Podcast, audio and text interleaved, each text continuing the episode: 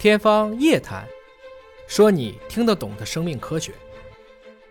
大家好，我是尹烨，今儿啊，咱聊聊死亡教育。这个是在国人教育当中一直比较少提及的一个讳莫如深的话题。你有没有想过，如果即将走入到生命的终点，会选择哪一种方式和这个世界去告别呢？自有了文明以来，土葬和火葬。逐渐成为了人类主要的丧葬方式。然而，随着世界人口的不断增多，可利用土地的大幅度减少，传统的丧葬方式可能难以满足现代社会的需要。于是啊，瑞典人发明了一套奇特的冰葬流程。这个冰啊，可不是一般的冰，而是先把死者放到负二度冷柜后，直接再放到零下一百九十六度的液态里进行冷冻僵化处理。等到遗体被冻得干脆，再放到超声波振动仪里缓慢摇晃。打成极细的固体颗粒，随后呢，再把这些颗粒放到真空机里进行脱水，水分完全脱干，再放到分离器里，除去没法处理的杂物，比如说有一些手术遗留的金属器件等。根据估计，一个一百五十斤的遗体经过这一系列处理后，只剩下约二十斤的颗粒。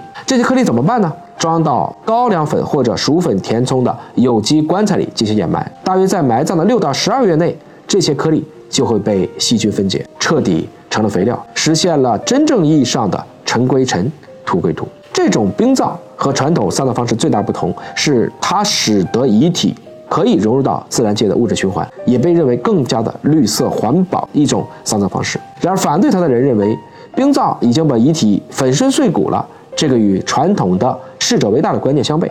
另外，成本也确实太高了，不经济。而支持者则认为，不管你用哪个方式。都不可能让死者复生，死者本身也没有任何的感受，冰葬更加的环保，应该可以去普及，至少是一个选择权。目前这个冰葬已经被引入到咱们国内了，在武汉开始试点，但我相信它被大众所接受，应该还有很长的路要走。您认为类似于冰葬这样的方式会成为未来的主流吗？您还听说过哪一些特殊的丧葬方式？您会选择比如说海葬或冰葬这样的方式吗？也请在评论区留言讨论。